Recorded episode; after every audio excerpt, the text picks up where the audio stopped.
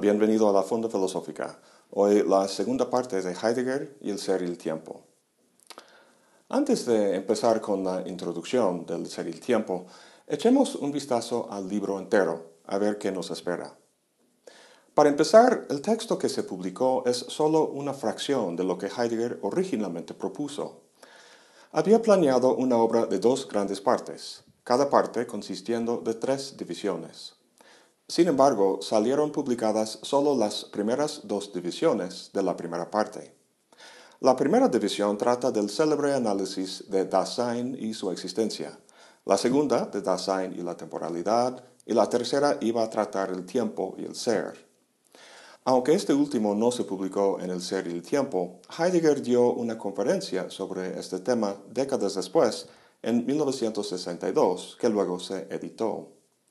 La segunda parte del libro iba a consistir en una destrucción de la historia de la ontología. Sus tres divisiones iban a tratar la doctrina del esquematismo y el tiempo en Kant, el fundamento ontológico del cogito sum de Descartes y la noción del tiempo en Aristóteles, respectivamente. Aunque esta segunda parte tampoco logró incluirse en el ser el tiempo, Heidegger trata estos temas en otros libros y escritos que publicó a lo largo de los años. Entonces, estas primeras dos divisiones forman la mayor parte del ser el tiempo. Pero antes que eso tenemos una introducción muy importante, donde justifica la necesidad de volver a esta pregunta olvidada por el ser, la necesidad también de abordar esta pregunta por medio de un análisis de Dasein y como final la necesidad de hacer este análisis de manera fenomenológica, pero incluso antes de la introducción, en la primera página de la obra, tenemos una especie de prefacio en el que, como vimos en el último video, Heidegger cita el sofista de Platón. Si te acuerdas, ahí los interlocutores manifiestan su perplejidad ante la expresión ente. No están seguros qué significa. Es muy importante entender bien lo que Heidegger escribe en las líneas que siguen a la cita. Dice, tenemos hoy una respuesta a la pregunta acerca de lo que propiamente queremos decir con la palabra ente, de ningún modo. Entonces es necesario plantear de nuevo la pregunta por el sentido del ser. Fíjense bien en eso. Aun cuando su tema en este libro sea el ser, lo que investiga es el sentido del ser. Esta distinción entre el ser y su sentido es crucial para entender lo que Heidegger hace en este libro pero desafortunadamente muchos la pasan por alto a favor de la diferencia ontológica entre el ser y los entes. ¿Qué quiere decir Heidegger por el sentido del ser? Podemos acercarnos a una respuesta al considerar primero cómo sería preguntar simplemente por el ser. Ya tenemos un muy buen ejemplo de esto en Aristóteles. En lo que él llamaba filosofía primera, cosa que nosotros llamamos metafísica, Aristóteles pretendía estudiar simplemente todo lo real, todo aquello que tiene ser, árboles, perros, sillas, planetas. Estas cosas o entes son lo que llamaba to-on, como vimos en el último video. Pero no estudia estas cosas como botánico o antropólogo, sino como filósofo. Aristóteles pregunta por la realidad de estos entes. ¿Cuál es la condición de que sean reales? Su respuesta es usia, Formalmente, lo que todos los árboles, perros y sillas tienen en común es su ser o usia, lo que al latín se tradujo como sustancia. Muchos filósofos de la tradición han, estado de acuerdo en este punto, que lo que todos los entes comparten en común es su ser, lo que los antiguos griegos llamaban usia. Sin embargo, han entendido la naturaleza de esta usia de formas distintas. Platón decía que la naturaleza de Usia era eidos, las ideas. Santo Tomás de Aquino decía que era ese. Y Aristóteles decía que era energeia. La pregunta, ¿qué hace que algo sea real? se responde generalmente con el ser, es decir, usia, y específicamente con las ideas, el ese o el energeia, dependiendo del filósofo. Pues seguimos con Aristóteles. La palabra energía está relacionada con su idea de que todo es un compuesto de materia y forma. Por ejemplo, la materia del árbol, la madera, está organizada de cierta forma. La forma de algo es la manera ideal de ser desde algo. sea esa forma algo que se desarrolle naturalmente como en el árbol o algo que se dé artificialmente como un escultor imponiendo la forma sobre la materia del mármol, lo que tenemos es un proceso tanto dinámico como teleológico. La forma del árbol o la estatua está potencialmente en la semilla o en la mente del escultor. El proceso de actualizar esa potencialidad es lo que Aristóteles quiere decir por energía, es la actividad que hace que algo sea lo que es. Viene de la palabra ergon, que significa trabajo. Energía está estrechamente relacionado con otra palabra griega, entelequia, que se compone de la palabra telos o fin. La forma ideal de ser del árbol o de la escultura es el fin o la perfección que se da solo mediante la actividad de actualización. Ahora bien, ¿tú conoces algo que esté en su forma ideal? ¿Algún árbol o ser humano perfecto? No. Lo único que está en perfectas condiciones, en puro acto, es lo divino. Todo lo demás está en constante proceso de alcanzar ese ideal. En este sentido, el ser o usia de algo consiste en una de dos cosas. O está en proceso de alcanzar su forma ideal o ya la posee. O está en movimiento o en puro descanso. Esta ontología de Aristóteles puede relacionarse muy bien con su teología. Si la ontología responde a la pregunta por la naturaleza del ser de lo real, la teología responde la pregunta por la fuente de ese ser. Esa fuente no puede ser más que lo divino, dado que Dios o el motor inmóvil es acto puro, energía perfectamente logrado o realizado. Bueno, volvamos con Heidegger. La palabra ontoteología que Heidegger acuñó expresa el problema que tiene con lo que Aristóteles y otros dicen sobre el ser. La ontología tradicional simplemente identifica algún ente, como Dios o las ideas, como la instancia más excelsa de lo real. De diferentes formas, la tradición ha dado una respuesta óntica a la cuestión del ser. Explica el toon acudiendo a la noción de usia, pero luego explican usia, o sea, la realidad de lo real, al acudir a otro on o ente, el más excelso. Esto entonces es un ejemplo de la pregunta por el ser en la metafísica clásica. Pero Heidegger no hace eso, sino que pregunta más bien por el sentido del ser. ¿Por qué? Porque aborda la cuestión desde la fenomenología. Haría falta todo un video para explicar la idea general tras la fenomenología, pero de momento podemos decir lo siguiente. Por muy abstracta que sea la ontología de Aristóteles, aborda la cuestión del ser desde lo que Husserl llamaba la actitud natural, una postura o disposición hacia nuestra experiencia del mundo que la ve como una simple presentación de objetos, tal y como son en sí mismos. En su método fenomenológico, Husserl pone esa actitud entre paréntesis. Eso es su célebre epogé. Y así suspende cualquier juicio sobre el mundo natural, centrándose más bien en un análisis de la experiencia misma.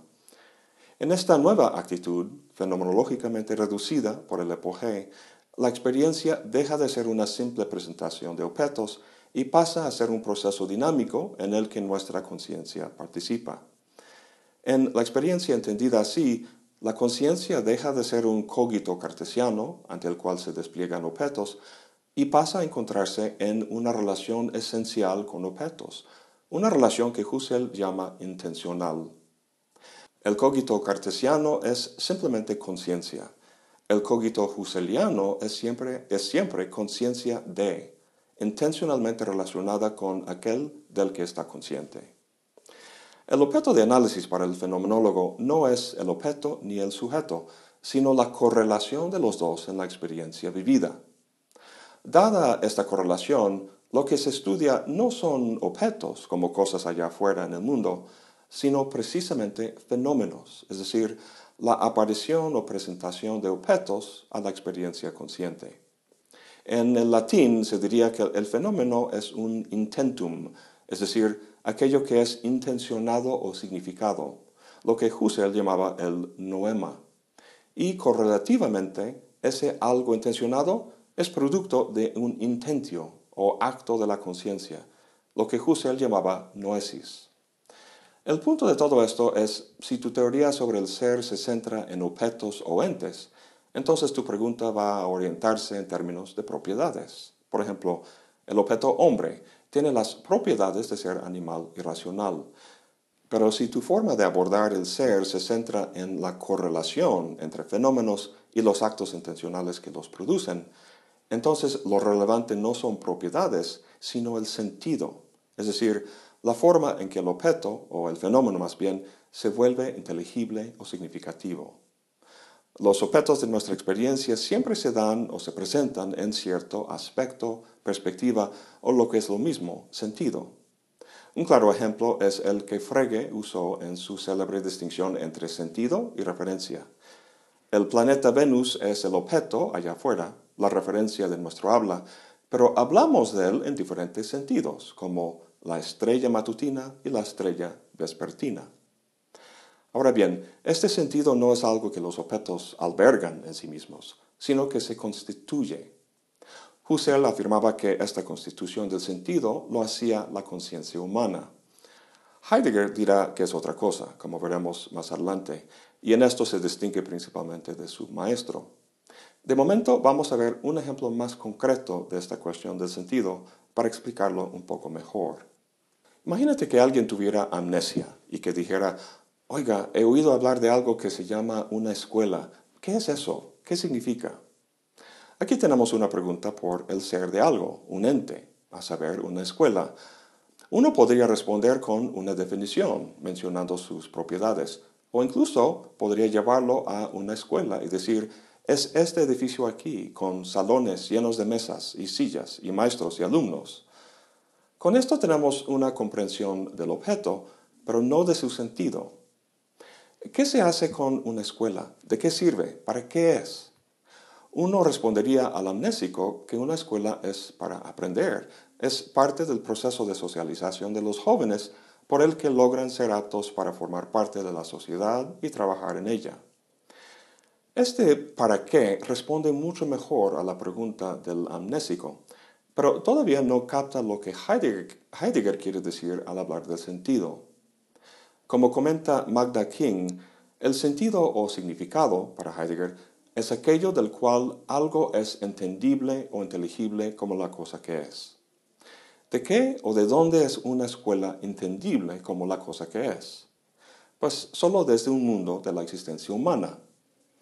Como se puede apreciar pasando de la infancia a la vejez, la vida humana es una de crecimiento y transformación, donde nos adaptamos a nuevas circunstancias al desarrollar nuevas habilidades para reproducir el mundo en que vivimos.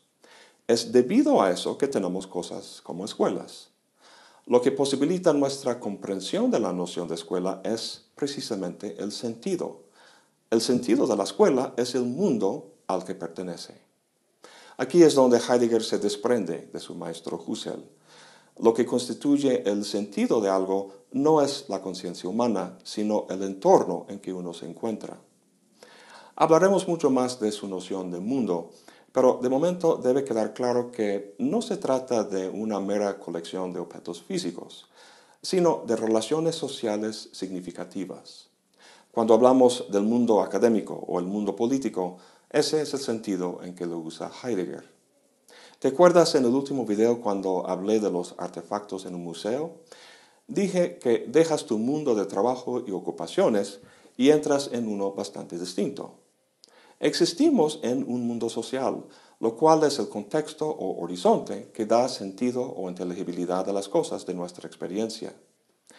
Este mundo o horizonte es como el agua para los peces, algo tan cotidiano e implícito que no lo advertimos. Este sentido en el que nos movemos es lo que Heidegger quiere hacer explícito. Al margen de lo que nos dirá Heidegger, una forma de hacer explícito ese sentido es cambiar el horizonte, como decimos cuando entramos al museo. Si preguntamos por la escuela dentro del horizonte de la física, ella y muchas cosas más se vuelven literalmente sin sentido. ¿Por qué? Porque en el mundo de la física las categorías relevantes son la materia, masa, movimiento y energía. Si el amnésico hace su pregunta a un físico, ¿qué es este ente que se llama una escuela? La respuesta del físico va a consistir en más entes, ladrillos, cemento, átomos, todo organizado en el espacio. Pero no por ello entiende el amnésico el sentido de la escuela, su para qué. La respuesta del físico no es inválida, sino solo superficial, es decir, no fundamental. Es una respuesta que Heidegger caracterizará como óntica, es decir, responde a una pregunta sobre un ente con más entes. La respuesta que Heidegger pretende dar en este libro es, en cambio, ontológica, una que tiene que ver con el sentido. Para Heidegger, esta última tiene una clara prioridad. ¿Por qué? Pues un físico te puede decir cómo construir una escuela, la forma que debe tener, pero puede saber eso en primera instancia solo si sabe el sentido de una escuela, para qué es. De esta forma, la naturaleza del sentido determina la naturaleza del ente. Para ir terminando, en todo esto hemos estado preguntando por el sentido de un ente, el de una escuela, y hemos concluido que el sentido de algo es el mundo al que pertenece, el horizonte en el que se presenta como algo inteligible y significativo. Pero la pregunta de Heidegger es por el sentido del ser mismo, que no es ningún ente. ¿Qué es el sentido del ser? De acuerdo con todo lo que hemos platicado aquí, tendría que ser el horizonte que hace posible que comprendamos el ser en tanto ser. ¿Qué es ese horizonte? No es ni más ni menos que el tiempo. Por eso el título del libro. El ser y el tiempo no es un tratado ontológico tradicional. Es muy importante entender que cuando Heidegger habla del ser, no está hablando obviamente de ningún ente, ni tampoco de algún éter místico flotando por ahí. El análisis en este libro es 100% fenomenológico, lo cual quiere decir que cualquier concepto, incluso el de ser, se somete al epogé o reducción fenomenológica. El ser, fenomenológicamente reducido, es el sentido o la significatividad. Ontológicamente, el objeto de análisis es el ser, y Heidegger utiliza este lenguaje del ser porque está respondiendo a toda una larga tradición que lo utiliza, sin embargo, por abordar esta cuestión de forma fenomenológica, el objeto de análisis es realmente el sentido. Para Heidegger, el ser de algo no es más que su sentido. En otras palabras, cuando decimos que algo es, eso es equivalente a decir que tiene sentido. Si me preguntas, ¿qué es lo que necesito entender para comprender el argumento de este libro? Diría que es esta pequeña frase, el sentido del ser. Y por eso he pasado todo este video hablando de ello. Pues apenas hemos revisado nada más la primera página de esta gran obra. Afortunadamente hemos tocado muchos temas que veremos en la introducción, así que vamos a acelerar un poco el análisis en el siguiente video. Eso es todo por hoy. Gracias por acompañarme. Hasta la próxima y buen provecho.